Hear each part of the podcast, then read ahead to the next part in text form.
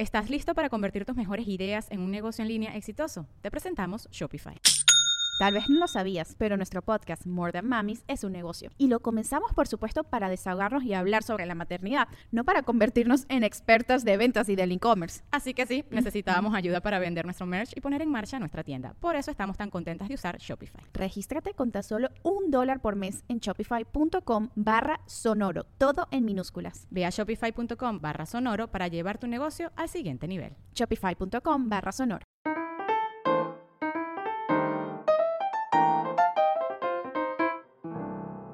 Hello mi gente amada y bienvenidos a un nuevo episodio de Bla, bla, bla. Muchísimas gracias a todos los que están escuchando. Les deseo que estén muy bien, les deseo que estén en paz, que estén llenos de prosperidad, que no estén en una situación de secuestro, porque de repente justamente la persona que los secuestró es fanática del podcast y le dice, bueno, mientras ustedes van a estar aquí secuestrados, les vamos a poner este programa para que se distraigan. Entonces, claro, como tú estás en una situación de trauma y te están obligando a escucharme a mí, evidentemente me detestas y te hago un clic con una cosa terrible, pero no es mi culpa que, bueno, nada, que el secuestrador sea fan, de verdad, no fue mi decisión. Sí hablo mucho de tips aquí para secuestradores y así, pero bueno, esas son otras cosas. Dicho eso, espero que todo termine bien. Eh, recordé la escena justamente del secuestro porque hace poco, cuando vi la serie del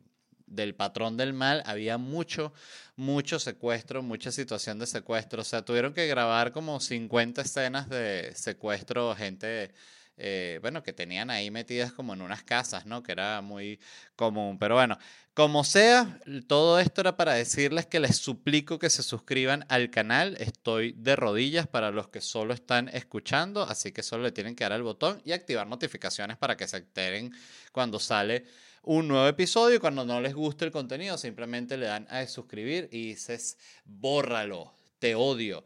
Eh, y aquí los estaré esperando una vez más. Eh, antes de arrancar con el programa, hoy vamos a hablar de muchas cosas. Vamos a hablar del tema de la propina, de las nuevas generaciones que no quieren dar propina. Vamos a hablar de un japonés que se convirtió en un border collie, en un collie, un perro.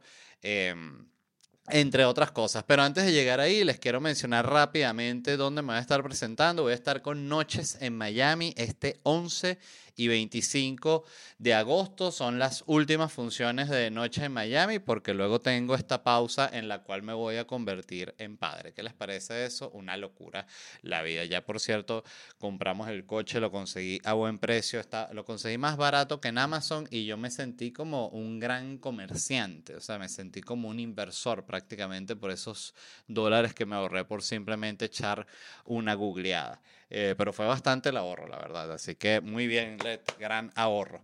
11 y 25 de agosto, noches en Miami, en el Miami Theater Center, con, muy importante en la ciudad de Miami, parking gratis, consiguen entradas en ledvarela.com y las últimas fechas de Locura Stand Up Comedy aquí en Estados Unidos son el 17 de agosto en Orlando, el 19 de agosto en Houston y el 20 de agosto en Atlanta, tickets en ledvarela.com, así que si están allá o tienen familiares, amigos en Orlando, Houston y Atlanta, recomiéndenles el, bueno, el show no sé porque no lo han visto, pero el show es bueno, pues se los recomiendo yo, que bueno, yo soy el que lo hace, no es la mejor.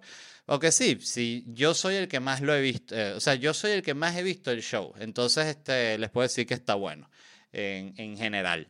Eh, ¿Qué les iba a decir? Eh, porque como todo en la comedia hay cosas de, gustos y yo me he dado cuenta también que con los comediantes es normal, me pasa a mí como audiencia, no como comediante, que de repente ves el especial de un comediante, te gusta bastante, dices, este comediante es genial. Ves un segundo especial, buenísimo, tal vez igual de bueno o muy similar al primero, me encanta. Voy a ver el tercero, vas el tercero, no te gusta. Dices, coño, ese no me gustó tanto. Ves el cuarto, mejora. Entonces, así va. Así me pasó, por ejemplo, con John Mulaney, que vi el último especial que se llama Baby J. Por cierto, ya lo recomendé aquí. Si no lo recomendé, lo vuelvo a recomendar. Este, excelente, tremendo especial. A mí él es uno de mis comediantes favoritos. Yo cuando, cuando lo, lo descubrí, ¿no? Que eh, no sé ni cómo fue, si alguien me lo recomendó o simplemente lo vi en Netflix, eh, pero llegué a él.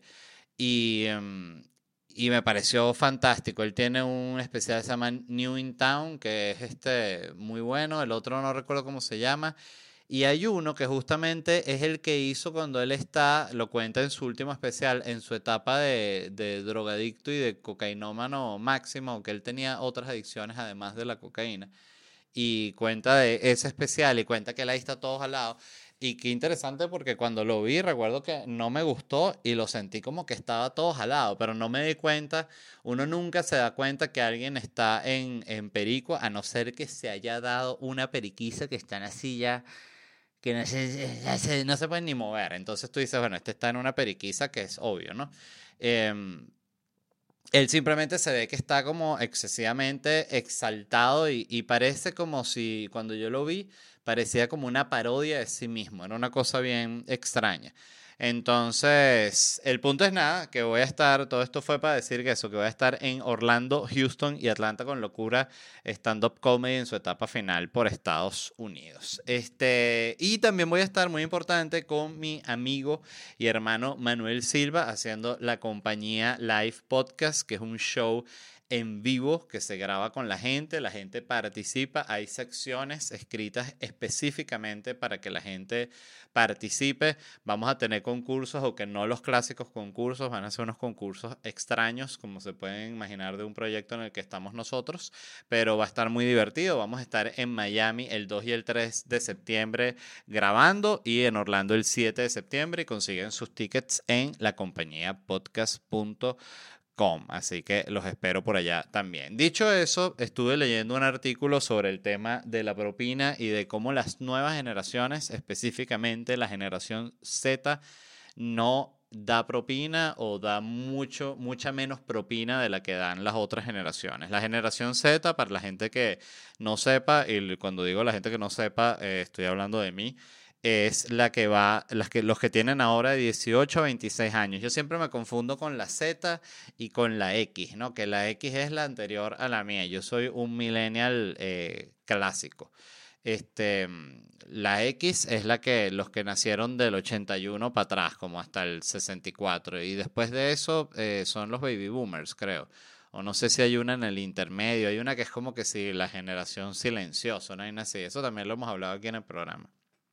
Eh, yo personalmente siempre lo digo, este tema de las generaciones me parece totalmente estúpido porque si bien este, claro que hay patrones en cada generación, es muy loco cuando le echan la culpa de toda una generación y que lo es por los boomers, como si todos los boomers hubiesen tomado las decisiones de todo el planeta cuando la historia no solo la forman eh, sucesos muy como desconectados y que no son decisiones así generacionales y que vamos a, a, a, la guerra de Vietnam, vamos a inventarla, nuestra generación no ha inventado, o sea, es, es simplemente las generaciones son como medio lo que son y dentro de la misma generación hay mucha contradicción porque siempre hay gente que estaba en desacuerdo con lo que estaba pasando y habían artistas y posturas de todo tipo. Entonces me parece que simplemente es como una generalización un poco huevona cuando se habla de, una generación así en específico, pero definitivamente sí hay, hay cosas en las que hay aspectos en común, ¿no? Y con respecto al tema de la propina, hicieron una encuesta a personas de la generación Z para ver cuál era su, su postura al respecto y 35% de ellos, de nuevo, personas entre 18 y 26 años ahorita, dijeron que solo el 35% de ellos dan propina en restaurantes que tienen servicio de mesa, o sea, que te llega un mesonero y te atiende y tal, solo el 35% de ellos da propina. Em, este me quedé loco, la verdad, es, muy poco. 24% de miembros de la generación Z siempre dan propina a peluqueros, eh, mientras que dan propina a los peluqueros 40% de los millennials y 67% de la generación Z. O sea, la generación Z es propinera dura y me, me, me, imagino que seguramente la boomer es la más propinera, pero que sea en estos términos es la generación Z. O sea, la gente que es como que son los cuarentones, cincuentones de ahorita, ¿no? Pues los millennials son más los, los, los treintones ahorita, exacto. Hasta, sí, ya hay, millennials cuarentones, pero en los early cuarentas, ¿no? Este, que me pareció interesante el tema de la propina, aquí pensando y agarrando como medio un camino paralelo. porque la propina, fíjate que es algo que se da como al, al, que tú sientes que hay que darle algo extra. Siento que así surgió yo la, la propina clásica, vamos a de la que se daba al mesonero, que cuando se daba, no como ahorita que la propina que si te dicen y que bueno, aquí están las opciones para que usted ponga propina, tiene estos tres porcentajes que son 24%, 35% y 49% de propina. Y 49%, bueno, no la tiene que dejar, con la del 35 está bien. Entonces uno se queda un poco sorprendido porque siento que antes la propina era no no sé, como yo lo recuerdo incluso, cuando, cuando las primeras veces que vi a gente dejando propina en restaurantes y así, siendo un niño, siento que era algo más como un detalle con el mesonero, como que bueno, déjale algo ahí, era más como incluso cuando no se pagaba tanto con tarjeta, con el mismo efectivo que te queda en el vuelto ahí, a veces esto, bueno, un billetico, una moneda, ¿sabes? Era como más así, siento que se fue como institucionalizando la propina y se fue instalando y también se le da propina a un parquero, alguien que tú, qué sé yo, ibas para una boda o cualquier lugar donde se tenía que dejar el carro y alguien se llevaba el carro, bueno, tú a ese parquero le dabas una propina, pero era una cosa como especial, no había parqueros en todos lados, o sea, era, era como una situación específica. Ahorita se da propina a todo el mundo. Los barberos tú les tienes que dar propina, pero por ejemplo, eh, tú a un médico no le das propina, que es súper loco. O sea, tú le, el barbero te hace un buen corte, tú quedas satisfecho, coño, voy a darle una buena propina. En cambio, el médico te salva la vida, no hay propina que me parece absurdo. O sea, siento que ya los doctores deberían también, después de operar, ellos te muestran así el punto de venta y tienen las tres opciones así. 10, eh, 15 y 20%. Y el doctor te hace así y tú dices, él te dice, ¿cómo te sientes? Y uno dice, oye, me siento eh, como aporreado de la operación. Le dice, pero te sientes muerto, te dice el doctor. Y tú dices, no, no, la verdad no, me siento, o sea, me siento vivo. Ah, bueno, entonces la operación fue un éxito. Tienes la opción de 20%, la de 15 y la de 10. Este, solo para que sepas que te salve la vida. Pues entonces la que tú quieras, yo no. Y te voltea la cara así para que tú no te sientas mal, pero igualito voltea y ve ahí mismo en la factura. ¿no? Este, ¿qué más, qué más? Me parece muy extraño eso, o sea, siento que hay un, algo en la propina que es como, como, ¿sabes? Como medio condescendiente, como, sí, toma, toma estas monedas, vasallo. Em, otro, otro dato aquí, a ver, la generación Z dice que también son eh, menos propensos que los baby boomers, uh, que los baby boomers a propina cuando reciben comida, o sea, es delivery dice que dan 31% lo de propina, o sea, o sea, no 31%, o sea, que el 31% de la población de la generación Z encuestados dan propina, mientras que de los baby boomers entrevistados, 62% da propina. O sea, mucha, la mitad, eh, básicamente. También hay eh, todo este, eh, yo no sé si es una realidad o o no es así, pues me ha pasado también, que es algo que me quedó muy loco, ¿no? Pues yo no, yo no tengo casa, casa propia, yo, yo vivo alquilado. Y, y, me pasó el otro día que dije en un show, había escrito algún chiste sobre vivir alquilado y dije como que, ¿quién aquí vive alquilado? Y todo el show, o sea, se quedaron así y yo dije, ¿quiénes, ¿quiénes son propietarios? Y prácticamente toda la gente levantó la mano y dije, verga, pero ustedes están en otro peo o el banco está dándole crédito a todo el mundo. Este, pero fue algo que me, que me llamó bastante la, la atención. No sé, lo iba a decir respecto a algo relacionado a esto de la propina em, y, no, y, me, y se me fue la mente. En fin, este, el punto es que para los delivery que estén escuchando, que sé que también me escuchan porque me lo han escrito mucho, te, escucho mientras hago delivery.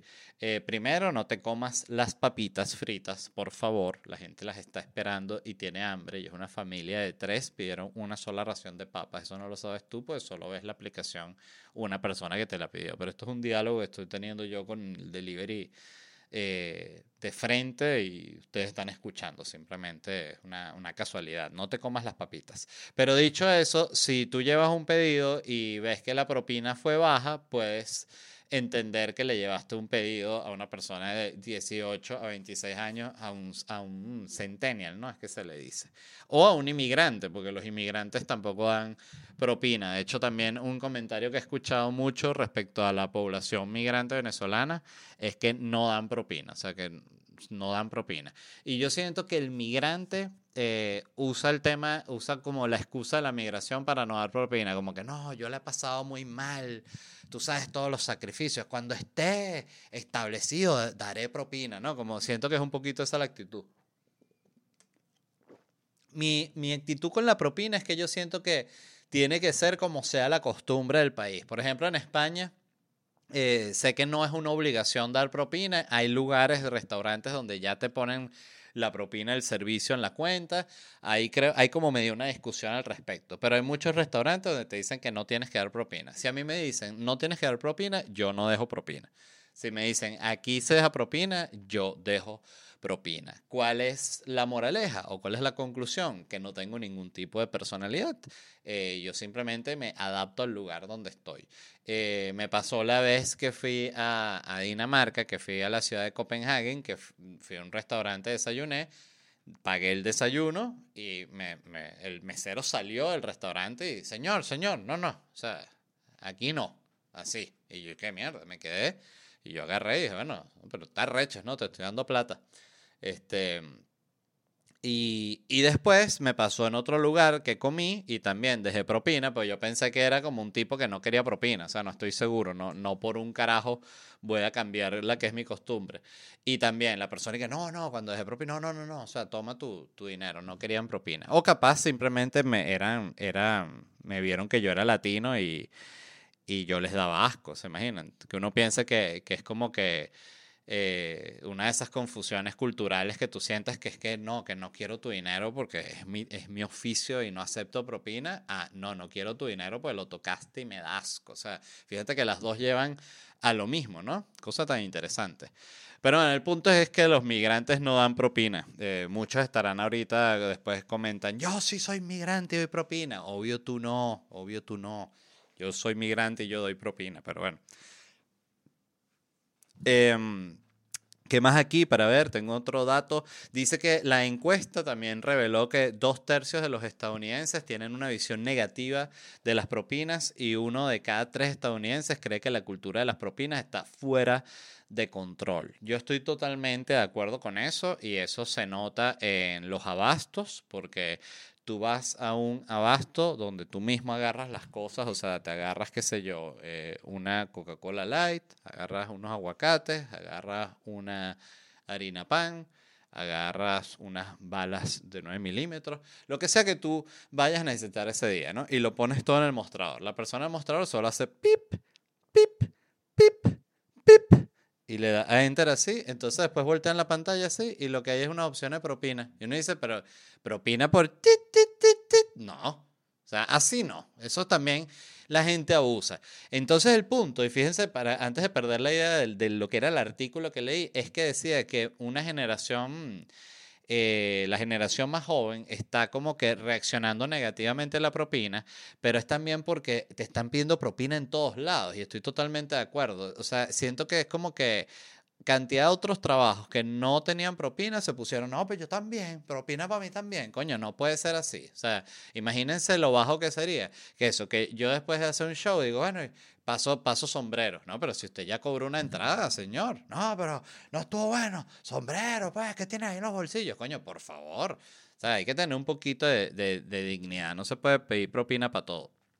Este, y yo no sé qué opinen ustedes. Tal, vez la mejor decisión es simplemente, siento que el problema es que son muchos trabajos que la gente vive de las propinas, ¿no? Y es ahí también donde, el, donde el, e, ese tipo de comercio en particular, los que dejan que los empleados vivan de la propina, eh, son como unos modelos un poquito abusivos con el empleado, ¿no? Este, hay países de nuevo donde no se da propina, me ya mencioné Dinamarca y también en China y en Japón leí que no se da propina. De nuevo, eh, nunca se sabe, capaz hay un pueblo donde, de China que si es cultura que se da la propina más alta de la historia, 80% propina, no va nadie a comer para allá. Em, entonces, si usted es una persona pichirre, eh, eh, o miserable, no sé, mezquina, o cuál, no sé, eh, no, me, no es esa la palabra, la verdad, pichir. Pichir es una buena palabra para alguien que no quiere gastar plata. oye, piense en el beneficio que le, le le traería irse a Japón, China o Dinamarca, sobre todo a largo plazo. O sea, son 20%, 15%, 10% de propina que te estás ahorrando en cada consumo de comida en la calle. O sea, es un ahorro importante cuando tú te pones a sacar las cuentas, ¿no? Si uno se pusiera a sacar las cuentas de verdad, ¿cuál es el país más barato del mundo para vivir? Porque estoy seguro que hay países que, qué sé yo, no, vivir es baratísimo, pero si te pasa cualquier vaina, el sistema eh, hospitalario está colapsado y tienes que viajar a otro país a operarte y ahí ya te quiebras. Entonces, bueno, entonces no es el país más barato para vivir, ¿no? Este, bueno, pero el punto es que, eh, para recapitular, eh, Generación Z no quiere dar propina, los delivery se comen las papitas y ya. Este, mm, ajá, la otra noticia que les iba a hablar que me gustó mucho es que un hombre, por cierto, japonés, si no me equivoco, estoy casi seguro que es japonés, pero lo quiero confirmar, sí, japonés. Eh, evidentemente. Otra generalización, pero detrás de toda generalización hay algo de, de, verdad, ¿no? Y me contradigo a mí mismo como siempre. Hombre gastó 14 mil dólares para transformarse en un coli que sale a caminar.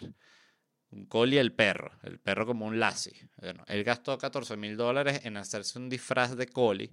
Cuando les estoy eh, diciendo que es un disfraz de coli, eh, no es un disfraz eh, así como un furry, como un, un, peluchote. No, es un disfraz que el tipo parece un coli. Yo de hecho no sé ni cómo lo hicieron. Yo lo que creo es que él está como que con las patas así y las piernas las debe tener como como dobladas, ¿no? Como dobladas así, y ahí debe ir como la prótesis de las patas atrás del coli, porque no hay sentido lo bien que se ve el perro como camina eh, cuando el tipo tiene el disfraz y dices, oye, oh, evidentemente ese disfraz costó 14 mil dólares porque ese es el disfraz que usarían los de Marvel, o sea, si hubiese uno de ellos que va a ser un coli, es ese disfraz.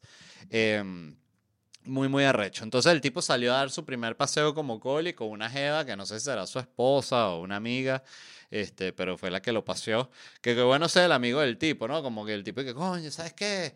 Eh, amigo, me llegó el, el disfraz de coli. Qué bueno, amigo, que ya finalmente, bueno, siempre has querido ser un coli, ¿no? Y ya te llegó tu disfraz, que además, oye, 14 mil euros estuviste reuniendo, ¿no? Sí, ya llegó. Mira, ¿no quieres echarme la paseada? ¿Cómo?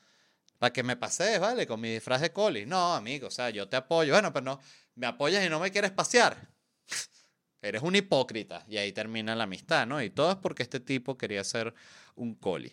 En fin, este, él incluso estaba leyendo aquí y él dice que, este es el japonés, ¿no? Que se disfraza de coli. Dice, ¿recuerdas tus sueños de cuando eras pequeño? ¿Quieres ser un héroe, un mago? Escribió. Este, describió en él, en un clip desde el que están hablando en el artículo, escribió su sueño de perro de vida como aparentemente poco realista, ¿no? Este, dice, recuerdo haber escrito en mi libro de graduación de la escuela primaria que quería ser un perro y caminar afuera. O sea, él desde que estaba en primaria, es decir, que tenía, un niño en primaria puede tener máximo que sí 11 años, ¿no? 11, 10 años por ahí. Eh, ya él quería ser un perro. Entonces, claro, eh, es muy bonito también cuando alguien cumple sus sueños, eso no hay, no hay duda, ¿no? Evidentemente, el tipo salió a pasear, montó las fotos, ¿no? Montó los videos, ustedes se pueden meter en su canal, les voy a decir, se llama I want to be an animal. Cada una de las palabras separada por underscore, pero si tú pones I want to be an animal o pones japonés, eh, coli, ya te te va a salir el tipo, ¿no? Y tiene unos videos con varios millones de views. De hecho, yo me, me, atrevería a decir que solo con los millones de views ya pago el, una parte del traje, aunque sea. Entonces ese, ese traje se paga solo, brother. Mi traje de, de, coli. La gente que me dice, no, qué huevón, que te mandaste ese, ese traje se paga solo. ¿Sabes cuántas veces he rentado yo eso a, a degenerados? Y bueno, impresionante. Pero algo que me llamó la atención eh, y que estaba viendo con respecto al tipo que se disfrazó de Coli, es que él, bueno, al leer los comentarios que tuvo en YouTube y en redes sociales se sintió muy triste de la gente que se estaba burlando, del de, que es su sueño y tal. Entonces, claro, mira, yo entiendo, a cualquier persona le da tristeza que alguien se burle de sus sueños. O sea, eso es totalmente normal y hay que ser un un, estúpido para no entenderlo, para no poder eh, tener empatía con eso. Pero al mismo tiempo tu sueño es ser un coli y pasear por la calle, que te paseen. Entonces es un sueño cómico, se puede decir, ¿no? Eh, para él, de nuevo, no es cómico, pero siempre va a ser loco que la persona que quiere ser un coli también está pendiente de lo que dice la gente. No, me molesta lo que dice la gente. Bueno, entonces no puedes querer ser un coli. O sea, una u otra. De nuevo. O sea, es como, eh, de nuevo, está disfrazado de payaso. No, que la gente me vio raro. Coño, pero estás disfrazado de payaso, tienes un zapato que mide 58 centímetros. O sea, obvio la gente te ve extraño. Es una cosa muy, muy rara. Siento que incluso a veces es como que pareciera que van juntas. O sea, como que como que sí, como que la gente que quiere mucha, mucha, quiere hacer algo como que es muy extravagante, eh, le afecta mucho que, lo conciban como extravagante. Es muy extraño. Pero en fin, el punto es que búsquenlo porque es una maravilla. El disfraz es espectacular y lo ves y da un poquito de miedo incluso, porque él, él hasta da la vuelta así y se le ve la barriguita peludita y todo. Es que no se ve, tú ves ese coli y jamás te imaginas que hay un japonés adentro. Jamás, jamás. O sea, que además imagínate qué angustia hacerle así un coli pensando que es un perro y se quita la máscara de un japonés. Entonces, ¡ah! o sea, te pegas un susto muy, muy, pero muy grande. Pasando a otra noticia, esta fue yo creo que mi favorita después de la del perro, evidentemente. La del perro fue mi favorita del mes. yo dije, este no puedo creer, o sea, ¿por qué Japón nos da tanto? De verdad, gracias a Japón por darnos tanto, de verdad, simplemente. Eh, la NASA perdió a la Voyager 2. Eh, para la gente que no sepa qué es la Voyager, porque hay gente que dice, ¿qué es la Voyager? ¿Una drag queen? No. La Voyager es una sonda espacial, la, la Voyager, ¿no? Se dice Voyager. Yo, yo, a veces digo unas pronunciaciones en inglés que ustedes saben que son muy erradas, ¿no? Pero me gusta decirle la Voyager, así, porque suena como una drag queen. Y con ustedes, la Voyager, perdida como la pasión, con un trato de ilusión. Wow. wow. Buenos shows, ¿no? Este, de hecho, estaba pensando que la Voyager, la NASA y la Houston es como el nombre de tres drag queens que tienen un show en, en, un bar de Orlando, Florida, me la imagino. La Houston, evidentemente, es porque es de Houston. Ajá, la pregunta es, ¿cómo perdió la NASA al, a la sonda espacial Voyager? Eh, Voyager. Necesito saber cómo se pronuncia Voyager. Voyager. Eh, pronunciation. Aquí me sale ya. Entonces lo bueno es... Voyager. Voyager. Voyager. Voyager. Voyager. Voyager. Me confundió más escuchar la pronunciación correcta. Voyager. Y que bueno, Voyager, Voyager. Perdiste la Voyager. Entonces, eh, ¿cómo perdieron la sonda esta espacial? Eh, la perdieron, esta, esta primero hay que aclarar, esto está a 12 mil millones de millas de distancia, ¿no? Esta fue una sonda que la mandaron que si para explorar Júpiter, Saturno y todo eso, que pasa de largo y se va para el coño, ¿no? Tomas dos fotos y sigue para el coño a la madre. Entonces, ¿qué pasó? Que le mandaron un comando erróneo, ¿no? El personal de la misión transmitió accidentalmente un comando incorrecto a la nave espacial eh, hace una semana. Entonces el comando erróneo hizo que la antena se inclinara lejos de la Tierra. Fue solo un cambio de dos grados, pero claro, esa distancia está apuntando ahorita para no sé dónde. Entonces ese cambio fue suficiente para que los ingenieros que operaban receptores en la Tierra perdieran contacto con la Voyager. Eh, bueno, primero, imagínate tener que decirle a tu jefe que perdiste a la Voyager, ¿no? O sea, que estabas, o sea, y que jefe, ¿Qué fue? Nada, ¿sabe, sabe el, el, el Usted obvio eh, sabe del... Voyager. ¿No? Sí, sí, claro. Yo soy el jefe de la misión. Voyager. Bueno, eh, lo que pasó, jefe, es que yo estaba vigilando el... Voyager. Y, y nada, y me equivoqué y ahorita eh, se perdió para el coño el... Voyager. Entonces, ¿cómo es eso? ¿Cómo que se perdió? No, bueno, nada, que se perdió, se perdió para el coño. Bueno, pero eso no. Y nada, así fue. Entonces tú dices, coño, qué cosa tan, tan horrible, ¿no? Este, ¿qué habrá pasado? Se puso nervioso. También son, estas son computadoras que tienen que si 4 bits, una vaina así, no sé cuál es la medida, pero que si un mega, ¿no? Ni siquiera eso, es nada. Eh, entonces es un comando que si mover antena 50, o sea, deben tener mandos muy, muy sencillos y también, según leí, eh, dice que obvio todos los equipos como los especialistas más jóvenes y también proyectos nuevos y estos son como gente vieja que queda encargada de este satélite que lanzaron en el 77. Entonces dice que van cambiando los equipos y que se va perdiendo como que el conocimiento bien de cómo se operan esas máquinas, solo es poca gente la que sabe, ¿no? Lo perdieron para el coño y dice que, esto también me pareció interesante, dice que la nave espacial está tan lejos que dice que incluso a la velocidad de la luz, los comandos de software enviados de la Tierra tardan 18 horas en llegar a la sonda. Entonces, eh, ya sabemos cómo la perdieron, ahorita cómo la recuperan, porque hay opción de recuperarla.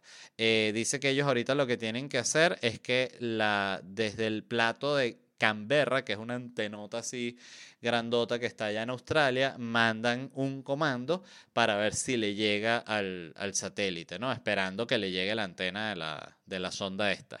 Entonces, la misma NASA admitió que es difícil que eso vaya a funcionar, o sea, que es como que de repente lanzan y, eh, porque es como que otra vez antena para la Tierra, ¿no? Y el bicho, oh, entonces, este, pero que bueno, si no es así, dice que, o sea, si ese esfuerzo no llega a nada, eh, dice como esperan los ingenieros, los controladores de la misión tendrán que esperar hasta octubre, que es cuando la nave espacial debería reiniciarse automáticamente y restablecer comunicaciones. O sea, me imagino, fíjate qué interesante, ¿no? Y qué inteligente como ellos ya pensaron en eso, en que puede pasar una vaina así y la misma bicha se reinicia y otra vez, ¿qué pasó? No joda, no he sabido nada de ustedes como en siete años luz. Entonces, eh, otra noticia que tengo aquí que me gustó, dice, conductor de respaldo en Uber autónoma que mató a mujer se declara culpable. Ese es la, el titular de la noticia. Entonces, bueno, ¿qué fue lo que pasó aquí? Este caso se, creo que salió en un documental sobre, sobre robots, este, eh, robots... Déjenme ver si encuentro cómo es que se llama este robot. Este robot. Eh, un No Killer Robots. No, no es este. A ver. Bueno, no consigo cómo se llama el documental. Es un documental arrechísimo sobre casos en los que máquinas y robots han matado a personas. Y creo que este es uno de los casos que hablan en, esa, en ese documental. Después cuando lo recuerde y lo busque bien, a eso no me voy a poner a buscarlo ahorita en medio del podcast. Eh, esta mujer se llama Rafaela, se llama Rafaela Vázquez. Ella iba sobre un Uber autónomo cuando el carro atropelló a una mujer que estaba pasando en bicicleta, ¿no? Ella iba viendo el celular, eh, la- a ella la acusaron de homicidio por negligencia porque, bueno, ella iba dentro del carro, pero no iba pendiente del camino, iba viendo el celular y había puesto el carro así en automático, ¿no? Y el carro iba autónomo. Salió la mujer con esta bicicleta de la nada, la atropelló, la mató. Entonces, esta fue la primera muerte eh, ocasionada por un carro autónomo. Creo que antes de esto ya se había matado a una persona dentro de un carro que había fallado un radar o no sé cómo coño y se había ido que sí por un barranco. Esta fue como la primera vez que un carro asesinó, atropelló a alguien en el 2018, ¿no? Que, que, qué loco, con qué nostalgia van a recordar las máquinas este primer eh, muertico que tienen, ¿no? Que va a ser como, ¿te acuerdas de que la, la señora que atropellamos en la bicicleta ya en el 2018 con un Uber? Coño, estábamos, eh, éramos unas maquinitas en aquella época, no habíamos erradicado a los humanos de la Tierra, imagínate tú. Y andaban llorando porque habíamos atropellado a una mujer. Ellos hablarán, ¿no? Así entre ellos, obvio, en puro computadora. Entonces, eh, ¿qué pasó? Que analizaron el caso, el, el juzgado el que lo estaba manejando, y determinó que la responsabilidad no era ella sola y que era también de la compañía que, hace, que hacía el, el carro, ¿no? Por supuesto. Y la condenaron a tres años de libertad condicional. Eh, gracias a este accidente en su momento, Uber retiró a toda esa flota de, de, de carros autónomos. Por cierto, antes de que, de que se me olvide, eh, leí en Twitter antes de arrancar a grabar el programa que ya habían hecho contacto con la, con la sonda esta, con la, con la, se me olvidó el nombre. Voyager. Esa. Este, y se me olvidó mencionarlo cuando estaba hablando de la noticia, menos mal lo recordé. Pero para que sepan que ya hicieron contacto, no sé si eso eh, servirá para algo. Igual me estaba culo, la verdad. Eso ya, ya, eso, ya eso cumplió su función, ¿no? Em, entonces, le dieron tres años de libertad condicional a esta señora. Eh, Uber en su momento retiró a todos esos carros de, del- de las calles, de los experimentos. Y, y no sé, yo, yo siento que es una cosa bien bien interesante lo que pasó con ella porque efectivamente siento que no es su responsabilidad. O sea, si el carro tiene la opción y, está en la calle, significa que aprobó eh, y pasó por los reglamentos que tenía que pasar y por las inspecciones que tienen que pasar, que son que jode. Entonces, no pongas una opción en un carro si no funciona.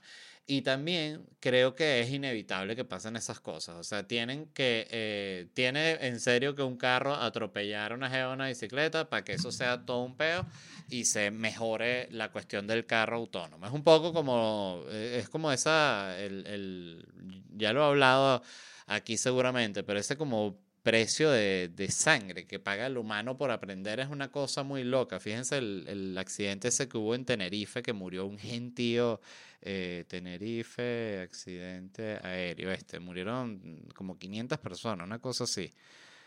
Murieron 583 personas, o sea, fueron 2747 full que estrellaron en, así de frente en la pista del aeropuerto de Tenerife. Es el, creo, es el accidente aéreo eh, en el que han muerto más personas en la historia, pero fue un accidente tan, tan importante. Fue un accidente tan terrible que cambió como la historia de todos los códigos y las leyes aéreas. O sea, fue como que eh, tenía que pasar una vaina así para que no pasara más, algo así, o que para que no pasara casi nunca como sucede ahorita. De hecho, por ejemplo, Estados Unidos tiene ya no sé cuántos años sin que se caiga un avión dentro de Estados Unidos. Este, entonces, bueno, eh, el, to- el- el punto es que a la mujer la declararon eh, no inocente, pero le dieron tres años de libertad condicional, que de eso a que te condenen por homicidio, bueno, siento yo que está bastante bien. Y bueno, menos celular, señora. Em, ¿qué más? Tengo otra noticia aquí que era de que, ah, bueno, que Nintendo anunció que va a lanzar una consola nueva este 2024. Voy a tomar un poco de café con su permiso. 2024. Es la consola que va a sustituir a Switch. Em, no se sabe todavía si, si van a. Si los juegos van a poder ser compatibles y así. Era como la, la que la gente, estaba más pendiente. Sí sé que la pantalla no va a ser esta OLED, sino va a ser eh, la, la pantalla que es como más, más barata, más, más simple, para que los costos sean más, más baratos, ¿no? Entonces hay que ver qué tal esa, esa consola. Yo siento que como ellos tienen la opción de que tú lo puedes pegar a esa base y lo, y lo tienes con el cable HDMI en el televisor, eh, no siento que sea tan importante lo de la pantalla así, o que también, bueno, si tienes la mejor calidad, finísimo. Pero, pero no sé, me da curiosidad saber si van a poder este, superar lo que fue el Switch, porque el Switch es una consola demasiado buena. Este, de hecho, yo la recomiendo muchísima, yo siempre lo digo, yo la, la compré este, para poder jugar con, con, con Luna, que es mi hijastra, y ha sido espectacular. O sea, los juegos de Nintendo siguen siendo fantásticos y yo estaba totalmente perdido con el Nintendo. O sea, yo no había tenido un Nintendo yo desde el Super Nintendo. O sea, estuve, se puede decir, unos más de una década sin tener yo un Nintendo, entonces, este, o no más, como dos, dos décadas. No, claro, si yo soy un viejo. Muchísimo tiempo sin tener un Nintendo, ese es el punto. Entonces eso es lo que se sabe, que va a salir en el 2024, va a ser la que va a sustituir a la Switch. No se saben si los juegos, los juegos van a ser compatibles, pero bueno, esa eh, pareciera ser una, una buena noticia para, para los fans de los videojuegos. Eh, otra noticia que me gustó mucho de respecto a los videojuegos y mm, es que, ajá, eh, Hasbro, eh, la, que es la compañía que es dueña de Transformers, este, mm, le pidió a Activision que le dé los juegos para subirlos online, unos juegos de Transformers, que por cierto yo no conocía y los busqué y están arrechísimos. Eh, se los leo los nombres para que quienes están escuchando sepan los, de qué juego estoy hablando. Uno se llama Transformers War for Cybertron y el otro se llama Fall, of Cybertron. Estos dos juegos era, los había hecho Activision para Hasbro, ¿no? A pedido. Y se los pidió Hasbro, Activision, pásame, ¿te acuerdas de los juegos que hicimos de Transformers? Sí, ¿qué pasó? Nada, para que me los pases, pues los quiero montar online, porque ahorita como está de moda Barbie, está de moda todo lo que es juguetes, eh, me gustaría montar los juegos. Y Activision le dijo, no consigo los juegos. ¿Qué te parece? Y Hasbro se quedó como que, pero ¿cómo que no consigues los juegos? No, que no consigo, no consigo los juegos. Estaba en un archivo y esto, cambiamos un pasante. No, que ¿dónde están los juegos? No consiguen los juegos. Y es exactamente el tema que estábamos hablando, creo que el episodio pasado del podcast. Que, y eso me llamó la atención, porque cuando yo leí, y lo mencioné aquí en el podcast, que estaba este problema de que se estaban perdiendo los juegos viejos, yo pensé, yo pensé en serio que se estaban perdiendo como juegos desconocidos que no habían sido muy jugados y como que, bueno, en fin, las productoras que los habían hecho no le habían parado tanto eh, a la, a la, al archivo de los juegos, a la conservación de ellos, pero no me imaginé que pasaba con una cosa de nuevo, como un juego de Transformers que hizo Activision para Hasbro, que es un proyecto que seguramente costó millones de dólares y al final demuestra que la incompetencia existe en cualquier tipo de compañía, porque tú ves que Activision es una compañía gigante que ha hecho juegos que son, bueno, es una de las compañías, si no la más grande del mundo de videojuegos, una de las más grandes. Eh, y fíjate que no tienen una, una división que esté bien encargada del tema de los archivos de los videojuegos. ¿Cómo coño se les va a perder un juego? Una cosa muy absurda. Yo no sé si alguien que tenga el juego eh, como, como vendría en Blu-ray o no sé cómo coño vendría ese juego, si, si se le puede hacer como una de esa ingeniería reversa, una vaina de esas para sacar el juego de ahí. Me imagino que se debe poder hacer, eh, o tal vez no. Eh, la verdad no sé cómo funciona ese tema ahí, pero, pero me llamó mucho la atención porque demuestra que pasa a todo nivel y es muy loco de nuevo que una compañía tan grande no tenga un buen sistema de archivo.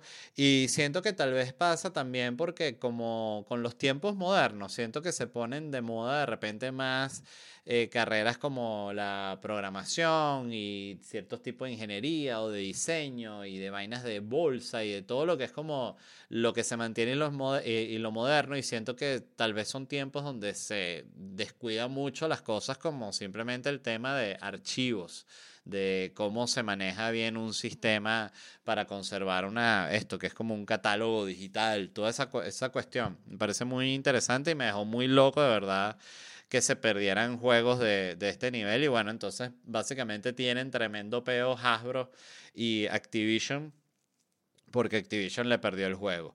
Este, también leí que, por cierto, que con el éxito de Barbie ahorita Mattel se volvió loco y va a sacar película de uno, película de la Pocky Pocket, Polly Pocket, de película de no sé qué vaina. Yo les voy a decir, yo creo que eso va a ser todo un fracaso. O sea, de repente, ojo, yo siempre, cuando aseguro que algo va a ser un fracaso, suele ser un éxito. Entonces, seguro la película de uno que sí, más exitosa que Avatar, la gente llorando con la película de uno.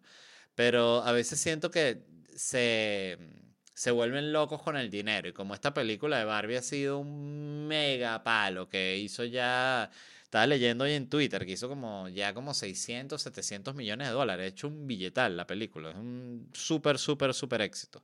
Entonces, claro, se vuelven locos y ven la cantidad de platos y sácame una de uno, sácame una película de plastilina, sácame una película. Sea, no, no, ya va, señor. Vamos a calmarnos que poco a poco. Vamos a sacar otra, pero no vamos a hacer un multiverso ahorita a punta de carta y, juego y juguete, ¿no?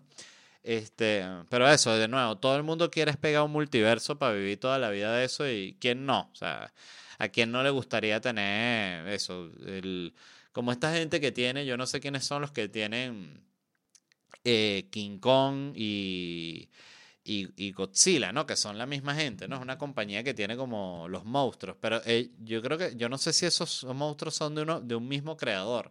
Voy a, voy a indagar luego en eso, pero el punto es que la gente que tiene Godzilla tiene King Kong. Entonces, esa misma gente debe estar pendiente de comprar otro monstruo, a ver si puede comprar Hulk a, a Marvel. Vé- vé- Véndeme Hulk para meterlo con las películas con King Kong. No, no, eso no pega, eso va a ser un palo. Entonces lo hacen y también fracaso. Entonces todo el mundo quiere pegar un multiverso para que la vaina pegue y poder hacer un millón de películas de eso. Este, en fin, yo creo que ya la cuestión de las películas de superhéroes es medio, medio evidente ya, pero está en, en decadencia dura. Y con todo sentido, porque es que le han sacado ya demasiado eh, a Tormenta. Mm. Em, y bueno, ya para, para cerrar, les quería hacer unas, unas recomendaciones de YouTube, de cosas interesantes que he visto en YouTube. La primera que les quería recomendar es el canal de YouTube de Insider Businesses, que es un canal que tiene como muchos videos que son de reportajes, pero sobre todo como de cuestiones industriales y de, por ejemplo, les doy un ejemplo de uno que vi. Era sobre estas, creo que se llaman lufas o lofas, algo así, que son como estas esponjas, son como unas esponjas como para, para, para la ducha y para también para fregar, pero son hechas naturales y están hechas con una vaina que es como un, como una mata así, como imagínate como por fuera parece como un jojoto gigante, pero por dentro es esa vaina que tiene como huecos. Entonces la producían en, ¿dónde fui que vi que, que si era en, en España? Tenía un sembradío de esas vainas y vendían cada esponjita así en 8 dólares. Entonces estaban millonarios con las lufas. Entonces, eh, el punto es, este, este canal de YouTube de Insider Businesses tiene reportajes muy buenos sobre, sobre comercio, intercambio y productos de todo tipo, sobre que cómo se produce el mezcal de tal parte. O sea, como además son cosas como súper específicas y muy, muy interesantes. Son reportajes cortos que durarán, hay algunos que duran 10 minutos, otros 8, otros 20 minutos, pero están muy buenos. Lo otro que les quería recomendar es un youtuber japonés que se llama Keito Oma, que eh, ha estado o está viajando por Venezuela y ha sacado eh, videos en su canal de YouTube de cuánta ciudad y pueblo venezolano te puedas imaginar y es muy interesante verlo desde el punto de vista de un japonés que está viajando y que, y que bueno, básicamente que no tiene como el sesgo que tiene uno de opinión sobre, sobre su, su propio país. Esto no lo digo como algo ni bueno ni malo, simplemente como una vaina que es. Keito Oma. Y el carajo goza una bola, eh, disfruta, o sea, de verdad es un buen youtuber viajero. Y el último que les quería recomendar es un youtuber viajero también, pero uruguayo, que se llama Gastón Marota. Lo pueden buscar así, Gastón Marota, youtuber uruguayo. Muy buenos videos sobre Uruguay, sobre el interior de Uruguay, sobre las costas uruguayas, eh, Punta Ballena, Punta del Este, eh, la costa de Rocha, todo eso, para el que quiere eh, ver un poquito más sobre cómo es Uruguay más adentro, están muy buenos los videos de él, porque es como muy inhóspito Uruguay, sobre todo porque, claro, gran parte de su población está concentrada en, en Montevideo, ¿no? Tiene muy, muy poca gente en el campo y hacia las afueras de la capital. Eh, y también ha hecho muy buenos videos en España, en pueblos de España, muy buenos videos en México. Yo soy fan de los youtubers viajeros, me parece como uno de los mejores géneros que han surgido, porque siento que al inicio estaba que si, o sea, la primera vez que vi youtubers viajeros, eh, así que eran famosísimos, eh, puede ser Luisito Comunica, eh, después también se puso muy de moda Alex Tienda, que me parecen muy buenos eh, youtubers, la verdad, me parece muy buena la información y los lugares donde han, ido. Pero estos son más mi estilo. Por ejemplo, este Gastón Marota, me gusta mucho el estilo de él porque es como su ritmo es muy tranquilo, va simplemente caminando la ciudad, no, no busca ir al lugar que es el super highlight de la ciudad, sino más bien conocer de verdad cómo es medio la dinámica y me gusta mucho cómo se mueve, se siente como muy orgánico. Y me parece muy interesante, de verdad, cómo un programa que lo graba una persona con una cámara así caminando por una ciudad es infinitamente más interesante y muestra muchísimo más de la ciudad y del lugar que un programa de los que se hacían de turismo. Yo recuerdo hace 20 años que pasaban en, en los programas de tipo, no sé, E! Entertainment o A&E Mundo o Discovery Travel and Adventure, que eran unos programas que cuando los comparas no te mostraban nada, era como que eh, como tiesos y como muy la ciudad grabada como eso, como tal cual como sería un programa de televisión, como fabricado, incluso la edición así que intenta como ser súper dinámica, como para mantenerte atento. Esto más bien el ritmo es tranquilo, es la persona caminando, hablando de lo que está viendo. Es un tipo de programa que me, me fascina, la verdad. YouTube es increíble, definitivamente. Este, siempre que se dice con cuál te quedarías de, de todas las plataformas, eh, la gente siempre dice YouTube y yo también soy de los que dice YouTube. Eh, dicho eso, eso es todo por el programa de hoy. Les recuerdo rápidamente que voy a estar con Manuel Silva, la compañía Live Podcast. Vamos a estar con grabaciones en vivo, eh, participando con la audiencia en Miami el 2 y el 3 de septiembre y en Orlando el 7 de septiembre. Y yo estaré presentando Noches en Miami este 11 y 25 de agosto. Consiguen tickets en Los espero allá en el Miami Theater Center parking gratis. Y las últimas fechas de Locura Stand Up Comedy aquí en Estados Unidos será el 17 de agosto en Orlando, 19 de agosto en Houston y el 20 de agosto en Atlanta. Todos los tickets en ledvarela.com y los de las compañías en la compañía podcast.com. Nos vemos unos días, se les quiere infinito y bye.